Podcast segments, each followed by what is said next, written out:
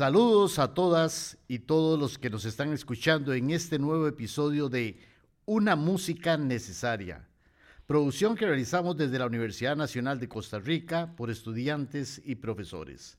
Hoy conversaremos con una persona polifacética y toda una autoridad musical. Se trata de José Francisco Víquez, pianista, ex profesor de la Escuela de Música de la Universidad de Costa Rica director coral, empresario y en los últimos años dedicado a la composición. ¿Qué tal, Paco? Bienvenido a este programa. ¿Qué tal? ¿Qué tal? Mucho gusto. Muchas gracias. De todas estas facetas tuyas que mencioné antes, claramente la que nos interesa es la última. Don Francisco, ¿qué te impulsó a componer y desde hace cuánto tiempo estás en esta nueva etapa de tu vida?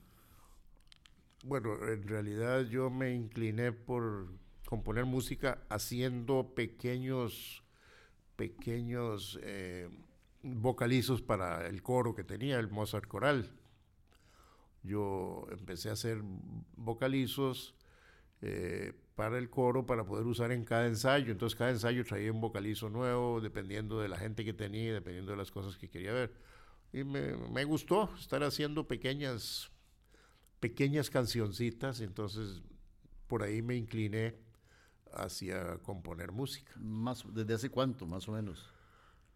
Hace unos, unos 25 años, una cosa así. Eh, Paco, son muchísimas las obras que has compuesto, pero podemos decir que no se conocen. ¿Siente que hay que empezar a grabarlas para dejar este bello legado?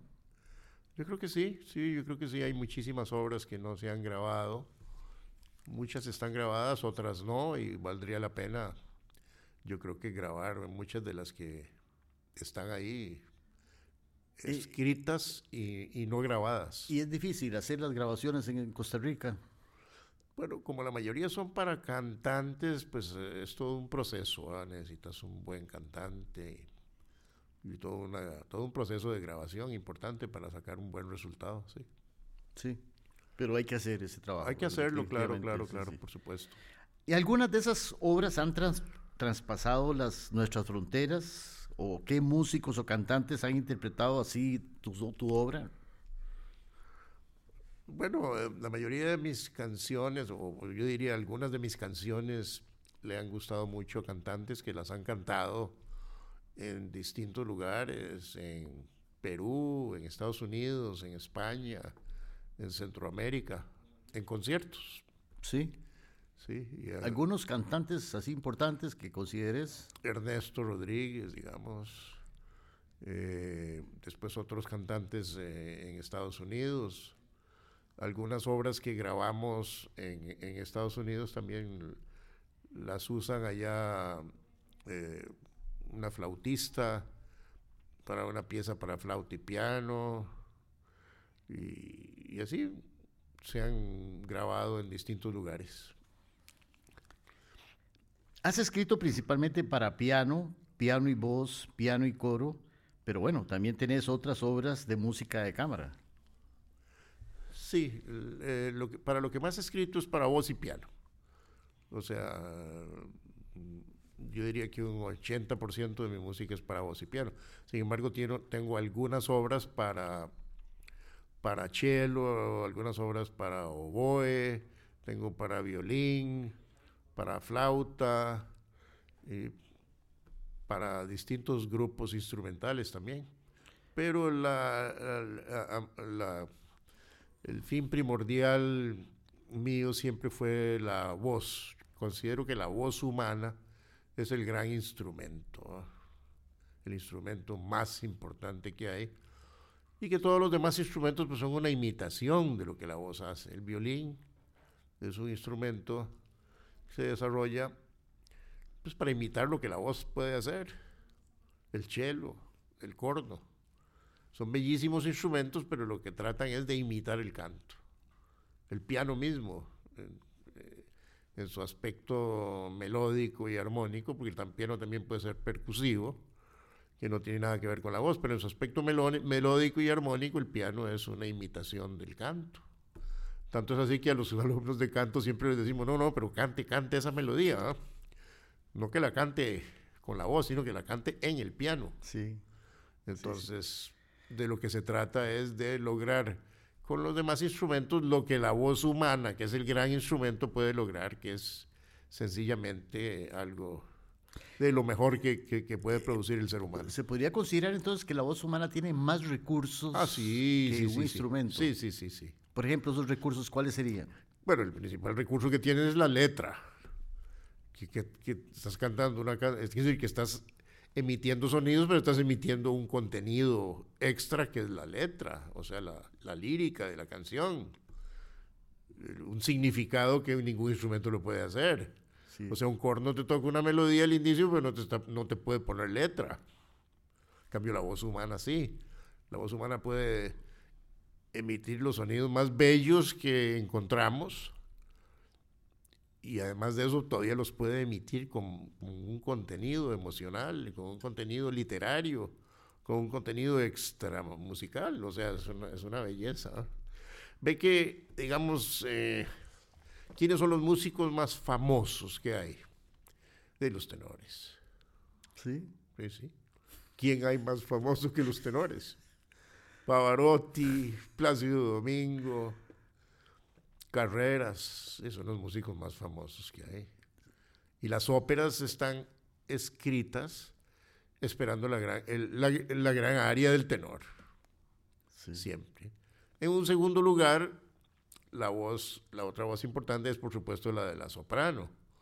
Pero la voz del tenor lírico es la voz ideal ese tenor lírico no lo opaca nada en ningún lado. Sí.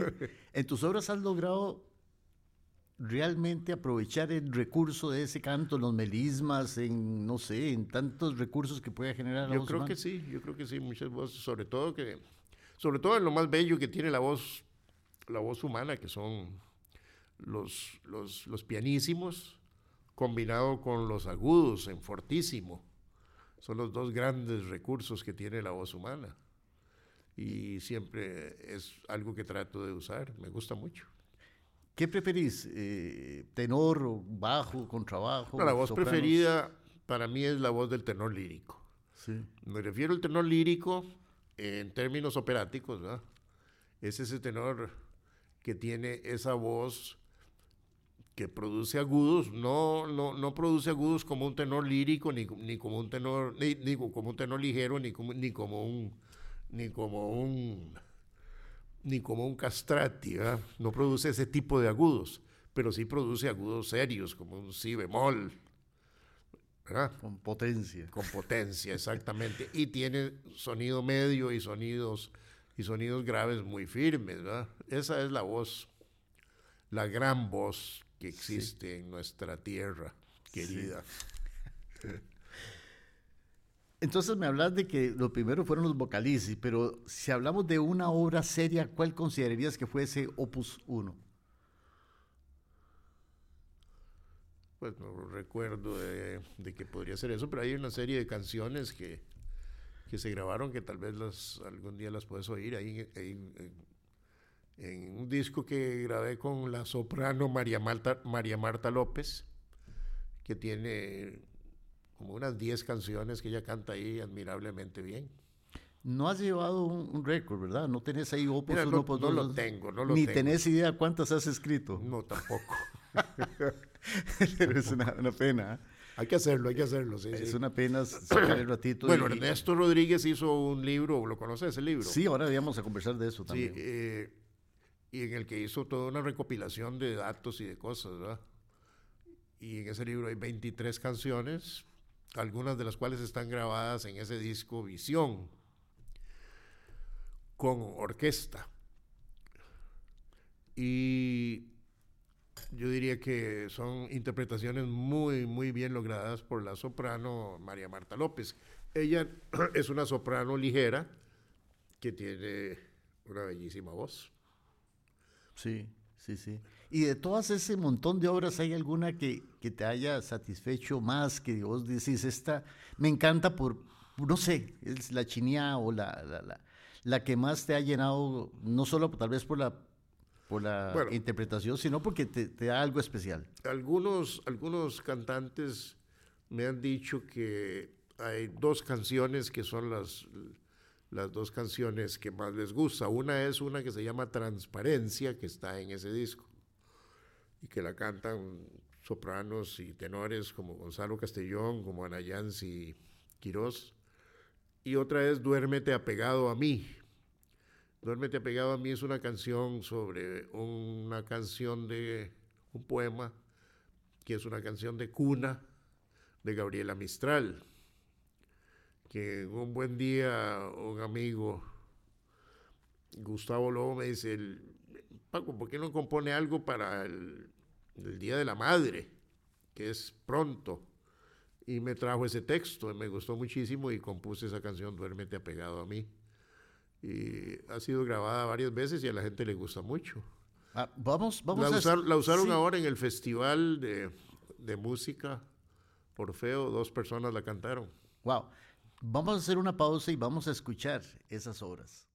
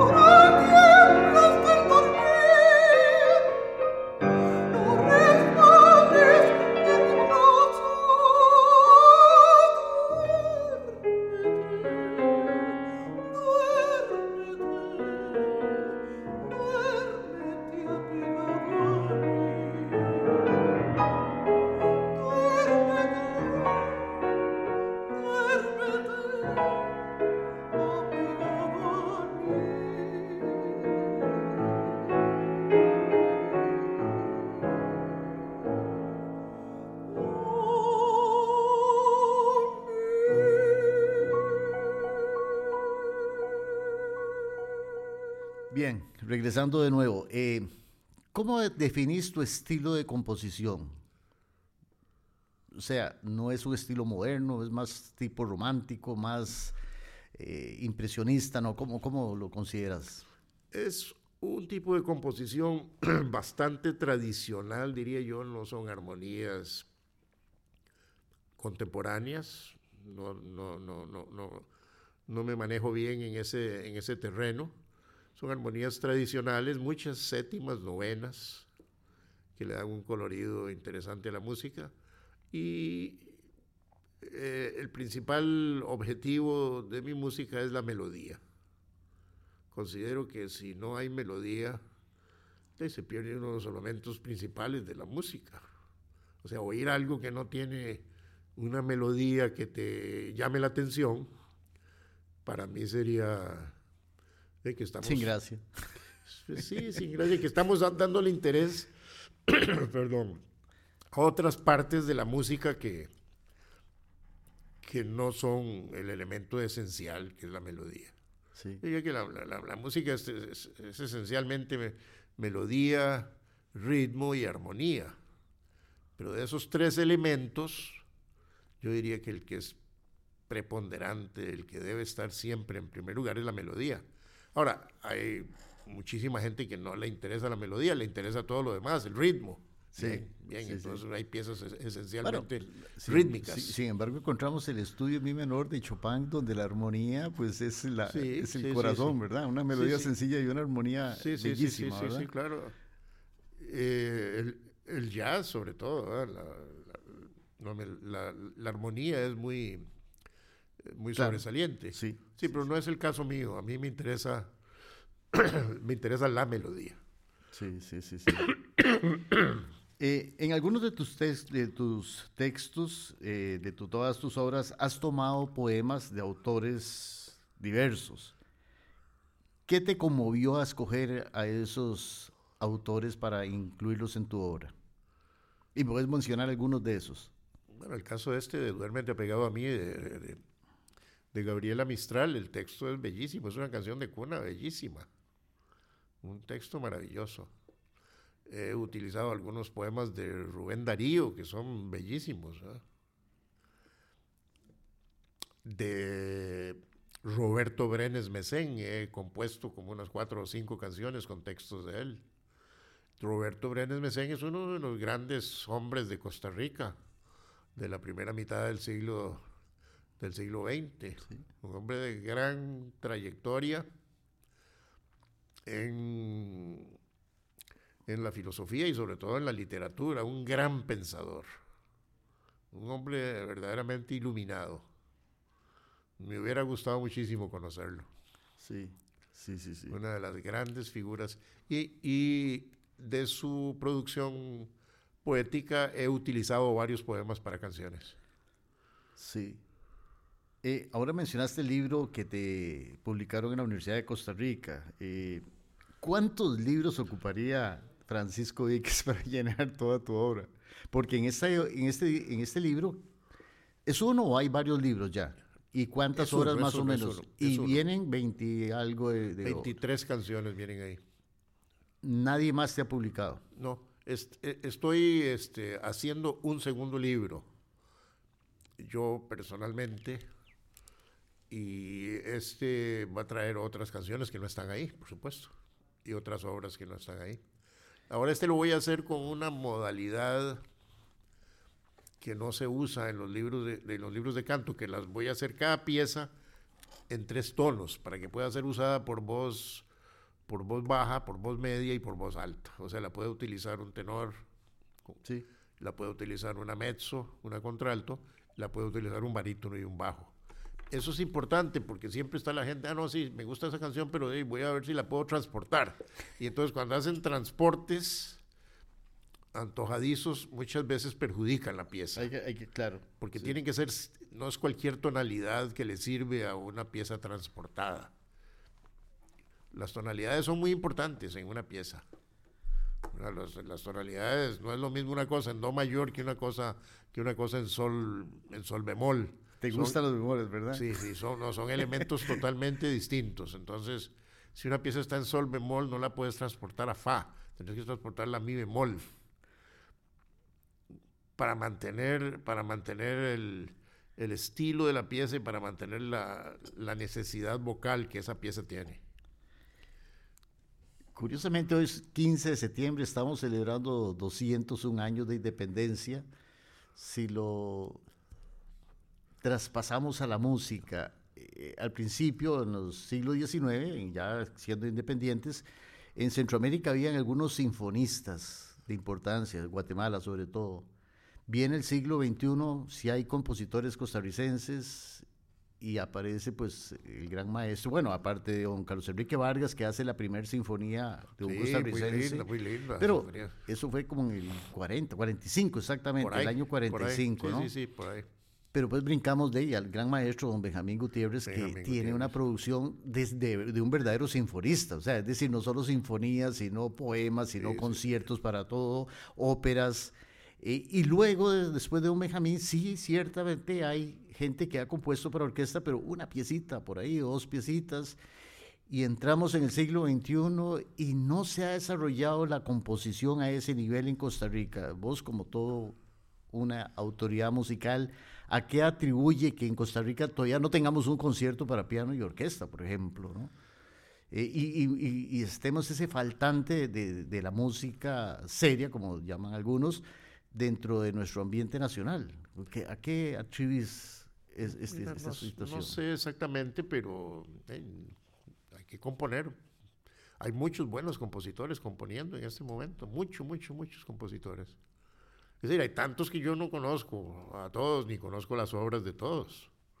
Hay mucha música que se está produciendo, es que el país, el país ya es un país de 5 millones y pico de habitantes y no es lo mismo eso que cuando don Carlos Enrique estaba componiendo que había un millón de habitantes. Y además el desarrollo, el desarrollo que produce ahora la Internet y todo lo que eso ha llevado es una cosa bellísima. Cuando eh, en tiempos atrás estábamos estudiando en la Universidad de Costa Rica, alguien tenía discos pero no todo el mundo. Alguien tenía cassettes que había grabado, alguien tenía, sobre todo los discos de acetato. Ahora cualquier pieza de cualquier autor, de cualquier tipo, de, para cualquier instrumento, las conseguís. Entonces ahora la educación musical es, es mucho, mucho más amplia, mucho más fácil ahora estudiar música en ese sentido. Pero es, el problema es del compositor y el acceso a una orquesta también, sí, sí, es difícil eso. Y también hay otra, hay otra, hay otro asunto, y es que la composición actualmente es una composición no de obras tan largas como podría ser un concierto en tres movimientos. Ahora las cosas son más cortas, la gente no tiene la paciencia ni tiene el tiempo para sentarse a oír una obra que dure 55 minutos, 45 o el minutos. de Händel.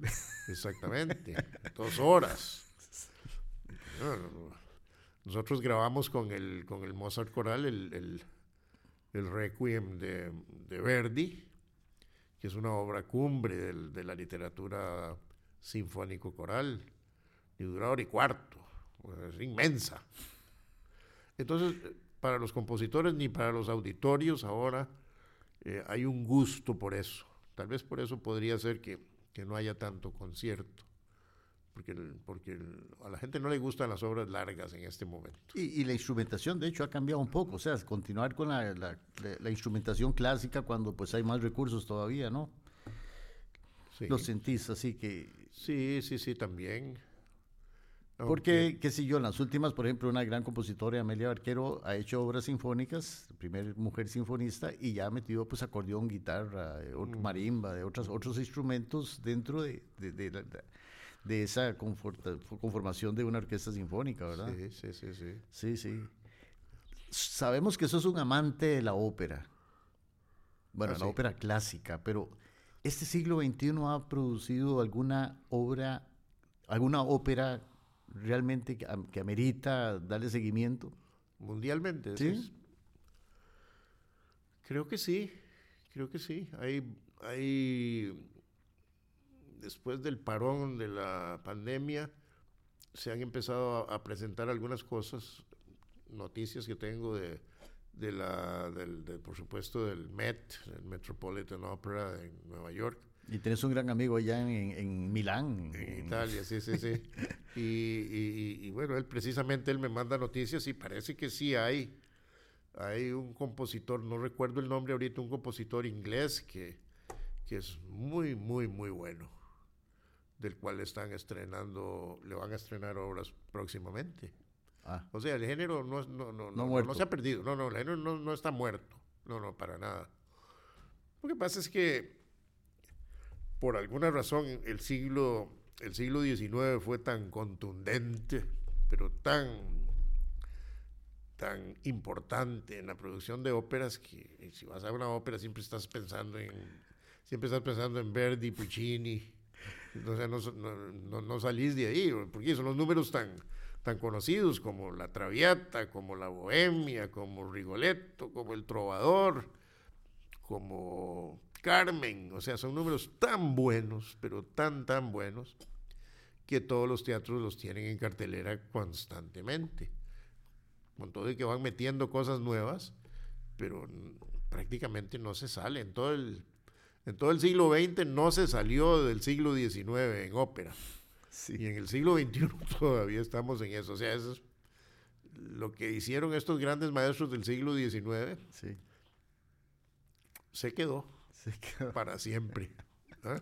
Incluso algo de Mozart del siglo anterior, del XVIII, pero, sí. pero sobre todo el siglo XIX fue contundente en eso. Fue un golpe que se le dio a la ópera, de la cual no se ha recuperado, diríamos. Sí. Para bien. Eh, cambiando un poquito de tema, eh, vos has creado el Teatro Mozart, que de paso sirve para todos tus montajes, pero también para otros artistas, porque encuentran un lugar donde presentar pues su arte. ¿Cómo fue esa idea de crear un teatro? Bueno, sobre todo la idea fue tener un espacio para para ensayar con el coro principalmente. Ese fue el primer momento y entonces después ya se convirtió, cada vez se fue haciendo en un espacio para conciertos, para todos los, la mayoría de los conciertos que yo hice con el Mozart Coral, los hicimos ahí, es que la comodidad que no se encontraba en ningún lado. Tenía dos pianos de media cola, teníamos vestidores, teníamos espacio para el coro. O sea, esa comodidad no la encontrás en ningún lado, entonces había que hacerlo ahí, entonces lo hicimos ahí. Yo diría que el 90% de los conciertos de la actividad del Mozart Coral se hizo ahí. Claro, fue, y, fue un lugar muy importante para el desarrollo. De, otros músicos tienen acceso, o sea. Ah, sí, sí, sí, muchísima gente ha cantado ahí. Pero digamos, este programa lo está escuchando gente de generaciones nuevas que no a lo mejor no conocen el Teatro Mozart ah, y, que es cuestión de contactarte ahí para que, hagan presentaciones. sí. Y, pueden hacer sus presentaciones ahí, por supuesto. Sí. Con un costo mínimo, porque yo cobro un alquiler de, muy bajo. Que sí.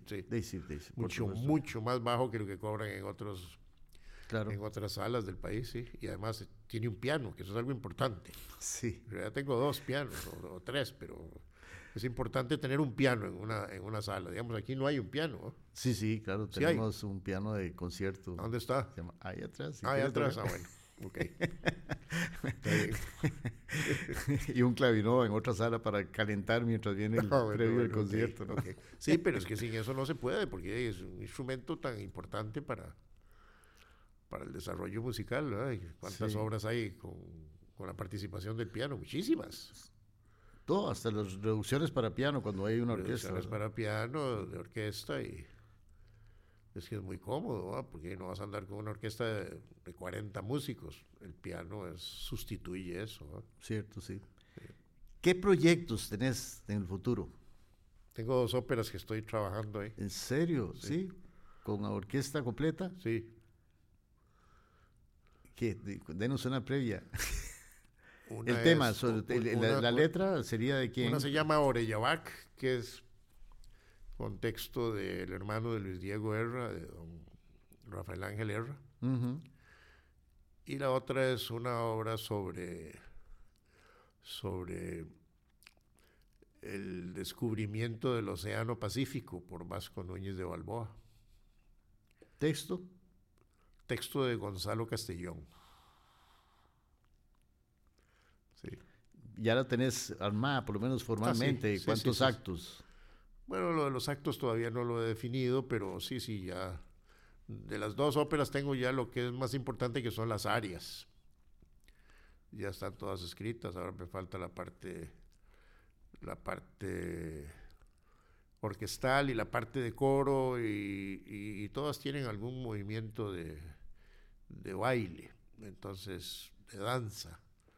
Entonces, eso es. Ambas están orientadas ubicadas más bien e, en un siglo XX o la de Vázquez va a estar más bien eh, ambientada, es la palabra, en, en, otra época. Sí, está, está ambientada en el, en el siglo XVI, ¿verdad? Con, la, con el gran descubrimiento de Vasco Núñez de Balboa de llegar al punto donde se ve, este es el Océano Pacífico. La primera persona que se documenta que vio el Océano Pacífico, aunque me imagino que ya habrá habido por descubridores anteriores, ¿verdad? Sí, sí, sí, sí. Pero por lo menos en lo que es la historia moderna, reciente, sí, él, es el dato. Él, tiene, a él se le acredita el haber llegado y haber visto por primera vez el vasto Océano Pacífico. Claro. Desde, un, punto, desde un punto en, en, Panamá. Ah, imagínese. Sí, es que él, es, eh, él es importante para, ¿Y la otra está ambientada en dónde? La otra es una obra muy interesante de Rafael Ángel Herra, cuyo personaje, Oreyabac, que significa caballero al revés. Ah. Caballero, si lo pones al revés, es Oreyabac. Es un hombre, es un autómata que un titiritero lo construye y le dice, váyase de aquí, ya no quiero verlo más, vaya y, haga su vida. Y entonces el Oreyabac se va, pero es un, es un autómata, sí. no es un ser humano. Y él lo que anda buscando es tener sentimientos, es lo que quiere. Entonces recorre varios lugares llenos de, de, cosas tremendas. Sí. Esa es, la historia hasta que realmente logra... Mm. ¿Vas a tener acceso, no sé, a, la Orquesta Sinfónica Nacional o al... No sé, no sé, cuando esté lista ahí se, se, verá cómo se monta. Se verá cómo se puede, cómo se puede montar, sí. Sí. Eh, obviamente como es profesor de la UCR, ¿sí sentís que tienes un gran apoyo allá? Pues claro, me imagino que, claro que con Ernesto y el director eh, Alejandro de la Orquesta Sinfónica. Eh. Sí, sí, sí, sí, no, no, yo nunca he tenido problema con eso y entonces puede ser que se haga ahí también. Sí, sí, sí. Bueno, ya estamos casi cerrando. ¿Qué, ¿Qué aconsejas? O sea, para la nueva generación de compositores hay mucho, hay mucho, hay mucho por componer y muchos géneros. En tu caso, eh, la música coral, aparte de vos, ¿consideras que hay más gente que esté componiendo y, y si no, pues darle un mensaje a esos chicos que empiecen a, a, dedicarle a, ese gran instrumento que es la voz ese Gran, ese, ese, gran conjunto que es el coro, que es maravilloso. Sí, sí, maravilloso. Sí, que, que, que lo hagan, claro, por supuesto.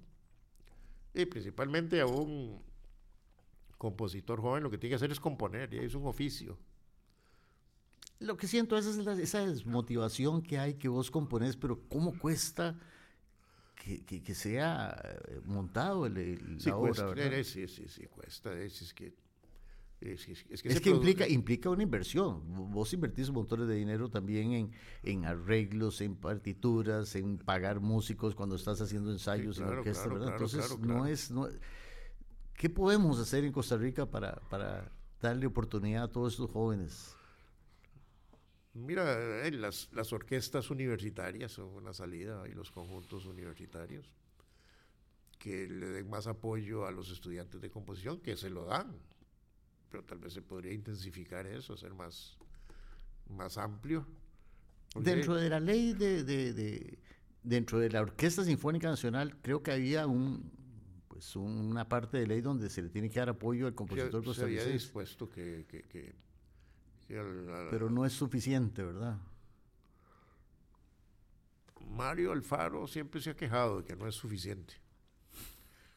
Alfaguel sí, siempre se ha quejado de que no se le da importancia a los compositores nacionales. Sí, sí, de, hecho, de hecho el próximo martes lo tengo aquí invitado. De veras, ah, bueno, la, de que no se le da la importancia necesaria al compositor nacional. Pero es que también Mario tiene 400 obras. ¿Ah? Sí, sí, sí, sí, es un montón. ¿no? Amelia Barquero, ¿cuántas obras tiene? 100. Eh, sí, ¿Ah? sí. Sí, Solo ahí tenés 500 obras entre dos compositores que están componiendo en este momento. ¿ah? Y tampoco las orquestas pueden, pueden montarles todo lo que compongan. Sí, sí, sí, sí. Pero sí, pienso dedicarle un porcentaje importante y, y no, pues repetir, sino pues dar a conocer muchos otros, ¿verdad? Y, y esos son solo dos compositores, imagínate. Marvin Camacho tiene una producción, yo creo que en estos momentos Marvin Camacho, Eddie Mora están, son los, los que más tienen, los que más están produciendo. Sí. Bueno, Eddie Mora tiene la ventaja que tiene una orquesta. Sí, sí, sí. Entonces eh, él hace sus propias cosas para su orquesta. Marvin Camacho eh, también, anda buscando conjuntos, buscando pianistas, buscando cantantes, sí, lógico. A continuación escucharemos las obras Pie, Jesu y Ensueño 1.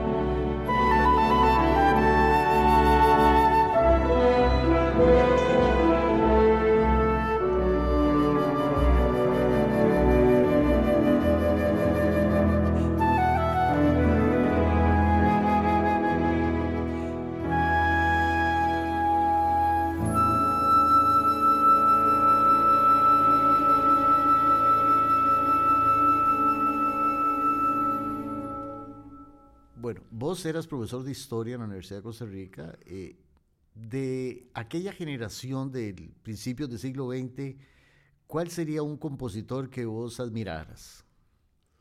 Del siglo XX. Sí, principios del siglo XX, aquellos primeros compositores que dieron ah, los pasos.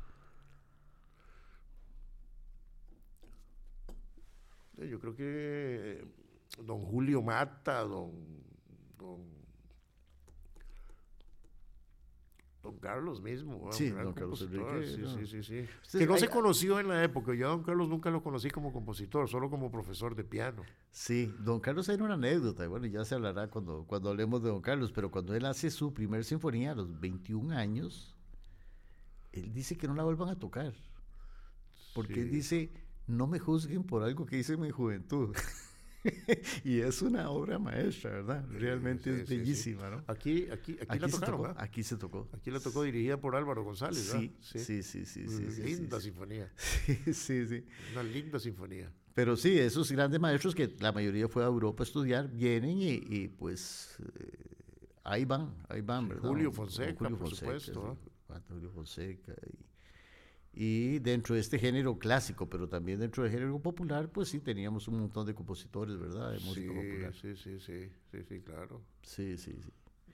Bueno, Paco, ha sido un placer, eh, ha sido realmente conocerte a vos como que la gente te conozca, ¿verdad? Porque sí existe un Francisco Víquez con un montón de música y yo creo que este es un espacio para que le, le den seguimiento después de estas dos canciones que ya escuchamos vamos a agregar unas, unas cuantas más porque todas las obras que yo he escuchado de, don Francisco son realmente bellísimas. Así es que si quieres despedir. No, muchísimo gusto, te agradezco la oportunidad de haber estado aquí con vos en este programa comentando cosas interesantes que nos interesan a todos. Y a todos los que nos escucharon, pues les agradecemos también y los esperamos en el próximo episodio y compartan todas estas experiencias con sus amigos. Chao.